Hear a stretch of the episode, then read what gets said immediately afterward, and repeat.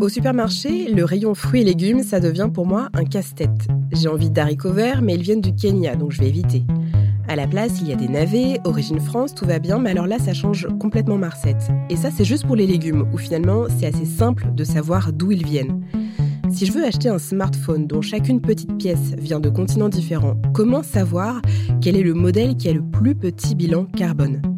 Et ce jean qui passe par l'Inde, le Pakistan, la Chine, la Tunisie et le Bangladesh avant d'atterrir dans mon placard, est-ce que c'était bien raisonnable? Quand on connaît les dégâts que ça cause au climat, est-ce qu'on peut encore fonctionner comme ça? Et en même temps, qu'est-ce qu'on a comme alternative? Pour nous aider à y voir plus clair, on reçoit Isabelle Méjean, professeure d'économie à Sciences Po. Elle a reçu en 2020 le prix du meilleur jeune économiste français, décerné par le Cercle des économistes et Le Monde. Face à elle, Damien, 29 ans, étudiant à Sciences Po en master de politique environnementale. Je suis Clara Bayot, bienvenue dans Génération Éco, un podcast du Cercle des économistes.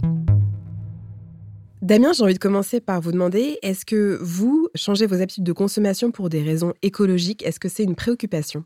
Alors oui, tout à fait. D'abord, avant d'acheter quelque chose, je vais me demander si j'en ai vraiment besoin. Et si j'ai vraiment besoin de l'acheter, je le ferai d'abord sur des plateformes de seconde main, d'occasion ou de reconditionnement. J'ai été contraint d'acheter un ordinateur et un téléphone portable récemment. Et je l'ai fait sur des plateformes de reconditionnement. Euh, pour l'alimentation, pareil, j'essaie de me nourrir déjà peu de viande, par exemple, pas ou peu de viande, et euh, des fruits et légumes qui viennent de France, comme on l'a mentionné avant, par exemple. On peut parler d'habillement également. On sait qu'il y a des marques qui ont des pratiques très mauvaises pour l'environnement et pour les droits humains également. Personnellement, je vais avoir tendance à essayer de garder mes habits le plus longtemps possible, les réparer. Et si j'ai vraiment besoin de nouveaux habits, m'orienter vers le second main, encore une fois. C'est pas toujours évident. Et à plusieurs reprises, je me suis vu obligé d'acheter quelque chose. J'ai essayé de l'acheter de seconde main, je l'ai pas trouvé. On parcourt différentes plateformes, on, on se perd et on se dit, mais si j'allais sur tel ou tel site de vente en ligne, je trouverais en 5 clics. Et du coup, on, s'y abandonne des fois. Donc oui, clairement, c'est une charge mentale. Et il faut être convaincu et motivé pour le faire. Donc je comprends qu'il y a des gens pour qui ça ne soit pas une considération. On l'entend, Damien, il a des difficultés à consommer de manière écologique. Isabelle Méjean, quel est l'impact du commerce international sur le réchauffement climatique? La première chose, c'est tout ce qui concerne l'économie circulaire avant. Donc, euh, l'économie circulaire, c'est acheter des choses qui ont déjà été produites.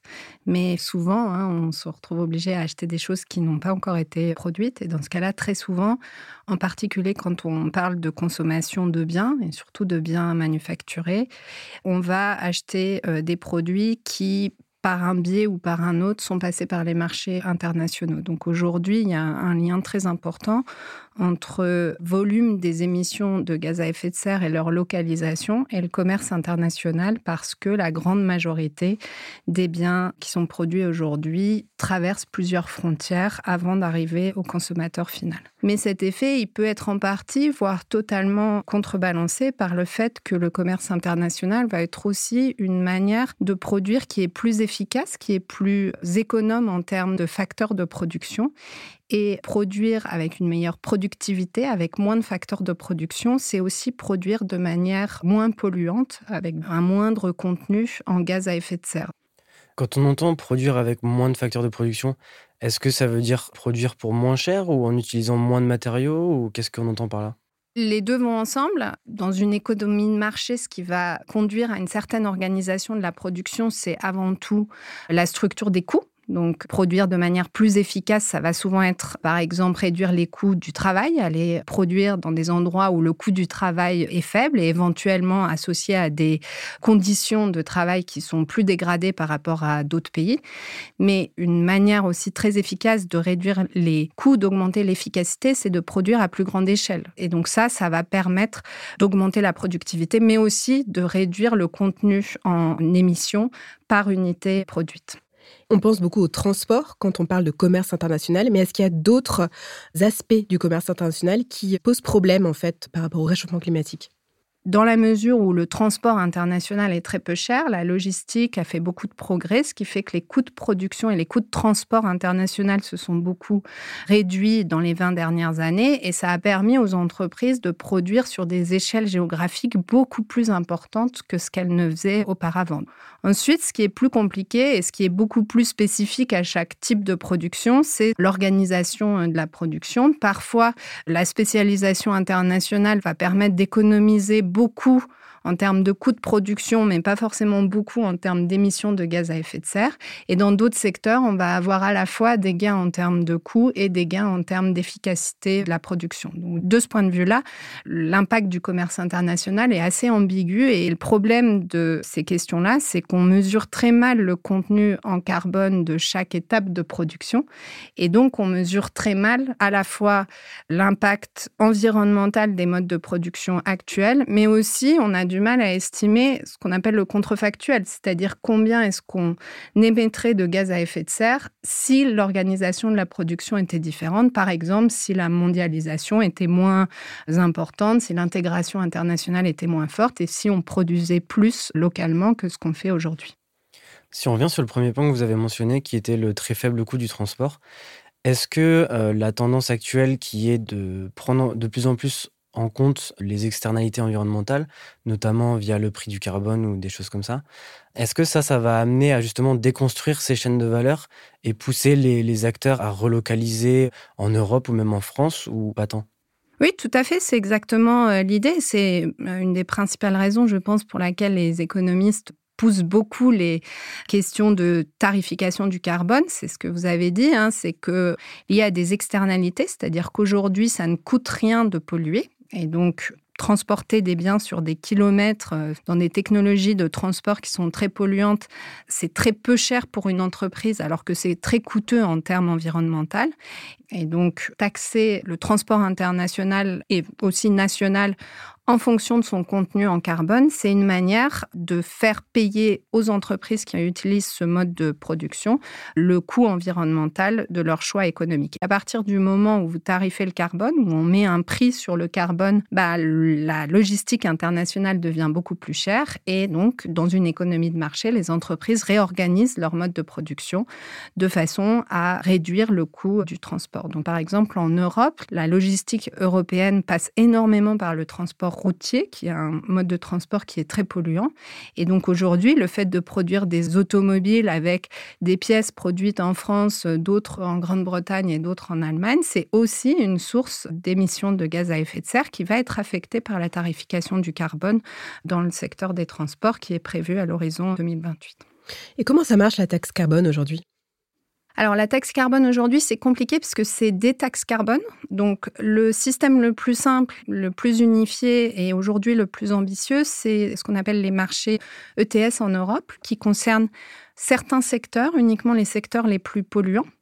Et donc la manière dont ça marche, c'est que on demande aux entreprises de comptabiliser sur une année donnée l'ensemble des émissions qui ont été générées par leur mode de production. À la fin de l'année, ces entreprises doivent rendre un nombre de permis à polluer qui est euh, exactement proportionnel à leurs émissions. Donc aujourd'hui, ça, ça concerne toutes les entreprises qui produisent en Europe dans un certain nombre de secteurs, la chimie, le ciment, la métallurgie, les secteurs qui sont très émetteurs de gaz à effet de serre. Et après, en plus de ce système-là, vont s'ajouter plein de taxes carbone. Donc par exemple, en France, on a une taxe carbone sur euh, l'essence qui va augmenter le prix de l'essence et donc permettre d'internaliser en partie le coût de la pollution liée au transport de personnes. Et à l'avenir, Hein, les marchés sont amenés à se développer dans d'autres secteurs. Donc, les annonces récentes de la Commission européenne à ce sujet-là, c'est une ambition d'étendre les marchés carbone au transport routier intra-européen et aussi au transport maritime, donc pour les biens qui arrivent depuis le reste du monde et entrent en Europe via le transport maritime.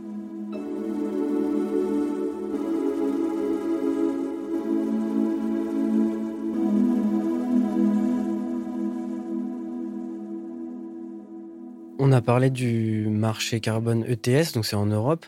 Ça veut dire que si on fabrique quelque chose et qu'on pollue en Europe, on va payer, entre guillemets. Mais si on le fait ailleurs, on va pas payer. J'ai vu que l'Union européenne avait voté un mécanisme pour équilibrer un petit peu cette injustice, entre guillemets. Comment ça marche? Est-ce que c'est une taxe aux frontières? Est-ce qu'on peut l'appeler comme ça ou...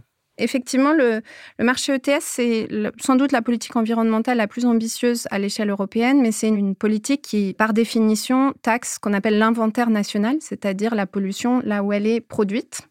Le problème de ce genre de politique, c'est que aujourd'hui, à l'échelle européenne, c'est un tiers de l'empreinte carbone qui provient de biens qui ont été produits en dehors de l'Union européenne. Et puis le deuxième problème, c'est que à partir du moment où vous taxez l'inventaire national, il y a un problème qu'on appelle de fuite de carbone, c'est-à-dire les entreprises vont avoir intérêt à délocaliser la production vers des pays qui sont moins euh, ambitieux en termes euh, environnementaux ou en tout cas où la taxe carbone euh, est plus faible. Et donc aujourd'hui, la Commission européenne a décidé de compléter le mécanisme ETS avec ce qu'on appelle un mécanisme d'ajustement carbone aux frontières, qui consiste très simplement à étendre les marchés ETS aux importateurs de biens qui sont substituables à ceux qui sont taxés en Europe. Donc concrètement, aujourd'hui en Europe, si vous produisez du ciment, vous payez une taxe carbone. Si vous importez du ciment de Turquie, vous payez rien sur ce ciment. Et à partir de 2020, 6 ou 28, je ne sais plus exactement, l'importateur de ciment va devoir lui aussi acheter des permis ETS pour un montant proportionnel au contenu en carbone du ciment qui est acheté dans un pays non européen. On parle beaucoup de taxes. Est-ce que être écolo, ça veut nécessairement dire payer plus cher? Donc est-ce que mes produits que je vais acheter vont nécessairement devenir plus chers parce qu'ils prennent en compte les externalités environnementales? Et est-ce que aussi c'est suffisant tout simplement d'internaliser ces coûts-là pour garantir que les produits soient le plus neutre environnementalement possible?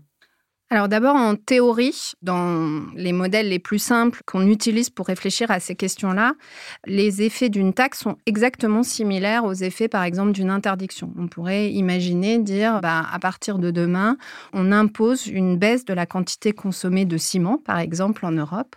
Très souvent, finalement, ce dont on s'aperçoit, c'est qu'il y a besoin d'un mix de politiques. Quand on va faire, par exemple, des régulations, ça peut avoir des effets pervers. Donc, je pense, par exemple, à tout les régulations qui concernent l'isolation des habitations. Hein. Donc, on subventionne l'isolation des habitations pour que les individus vivent dans des logements qui ont des performances énergétiques plus importantes. Et ce dont on s'aperçoit, c'est qu'une fois que l'habitation est mieux isolée, les individus vont adapter leur consommation énergétique, ne pas réduire leur consommation énergétique et en fait s'habituer simplement à vivre dans des appartements qui sont mieux chauffés. On voit bien qu'ici, c'est important de combiner ce genre de politique avec des politiques type taxe carbone qui vont aussi inciter les individus à réduire leur consommation.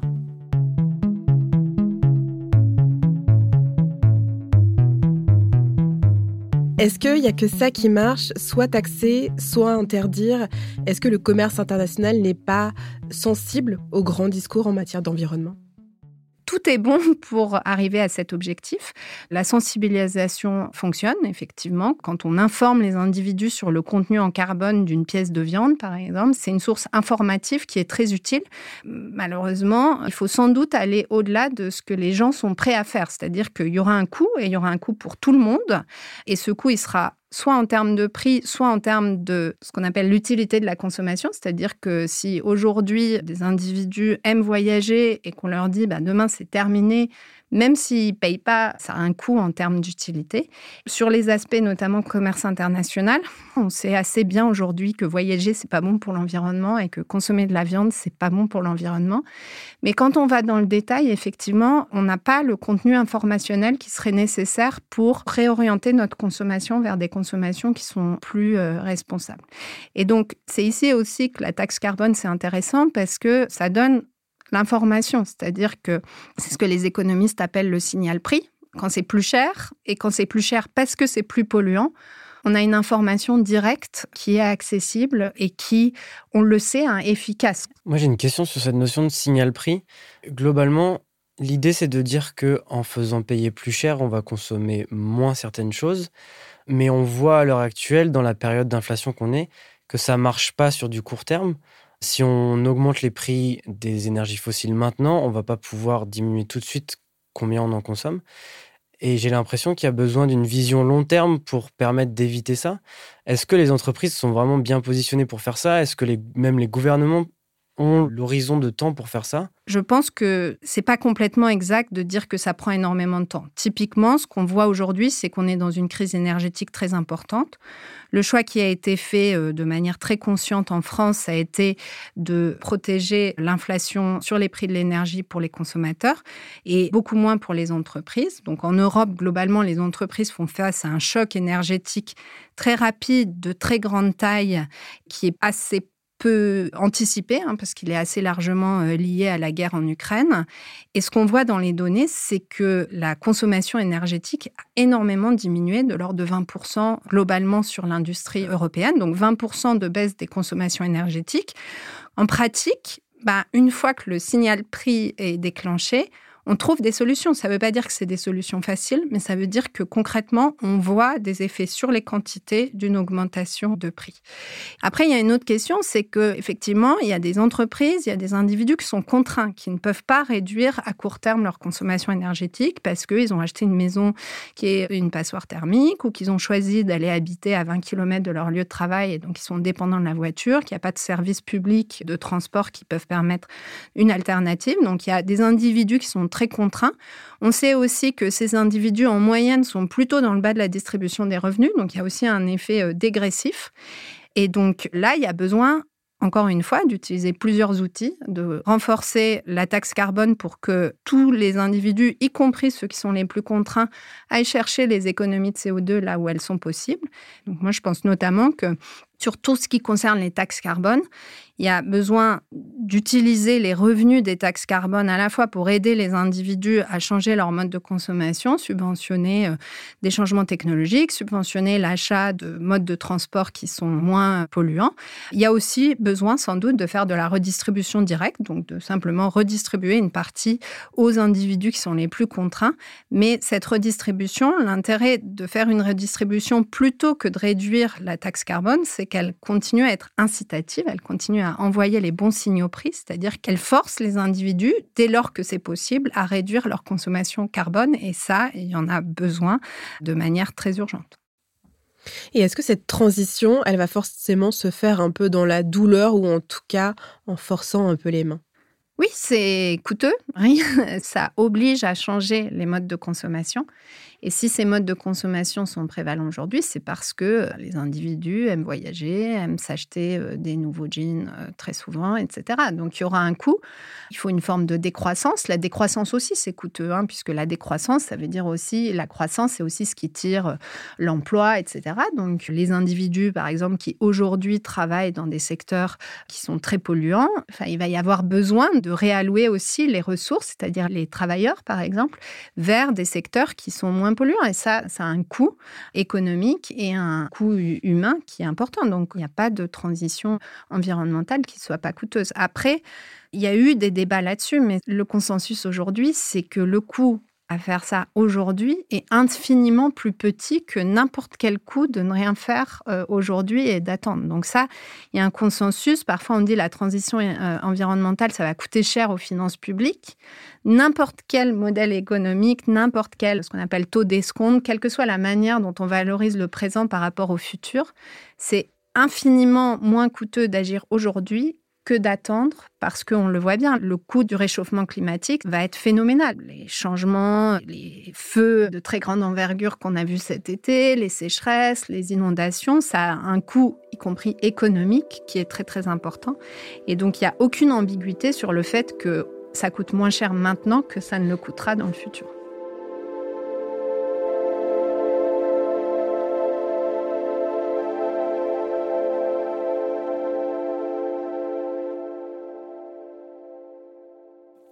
Vous avez dit, la croissance, ça pilote l'emploi. Et moi, j'ai deux exemples qui viennent en tête. Par exemple, bah, sur le commerce international, typiquement, on a des leaders comme Amazon qui peuvent décupler leur force de frappe et arriver à vendre beaucoup plus de marchandises avec beaucoup moins d'employés. Et donc, est-ce qu'on a vraiment des entreprises qui créent de la valeur tout en créant de l'emploi? Ou alors, elles vont avoir aussi un impact négatif sur les commerces de proximité, par exemple? Et je pense également à l'agriculture. On, nourrit de plus en plus de gens avec un, secteur qui croît euh, finalement, mais avec de moins en moins d'agriculteurs. Donc, est-ce que nécessairement la croissance d'une économie, quand on parle de croissance, donc c'est la croissance de son PIB, ça veut dire qu'on crée de l'emploi? Bah, Par exemple, et c'est ce qu'on observe, hein, les très grosses entreprises sont des entreprises qui ont en moyenne une part du travail dans la valeur ajoutée qui est faible par rapport aux plus petites entreprises. Donc typiquement, Amazon produit beaucoup de valeur avec relativement peu d'employés par rapport à un petit commerce. Après, quand on agrège tout ça, ce qu'on voit quand même, c'est que l'efficacité fait que même Amazon crée énormément d'emplois et plus que proportionnellement que ce qui est détruit. Et même si c'est pas le cas, ça peut quand même avoir des effets sur d'autres secteurs. Donc, typiquement, les pays qui sont en croissance élevée, les pays développés, sont des pays qui vont dépenser de moins en moins dans le secteur manufacturé parce que c'est de moins en moins cher et de plus en plus dans les services. Les services à la personne, c'est des secteurs qui sont très créateurs d'emplois. Donc, ce qu'on gagne d'une certaine manière en payant moins cher euh, Amazon peut aussi être plus que compensé par les nouvelles consommations qu'on va pouvoir faire grâce à ce gain de pouvoir d'achat. Le problème de c'est vraiment un problème de concurrence. C'est que les taux de marge de Amazon sont très élevés et que en cannibalisant le marché et donc en détruisant tous les commerces de proximité, ils ont créé un secteur qui est de moins en moins concurrentiel et c'est ça qui va être coûteux à la fois en termes de pouvoir d'achat et en termes d'emploi.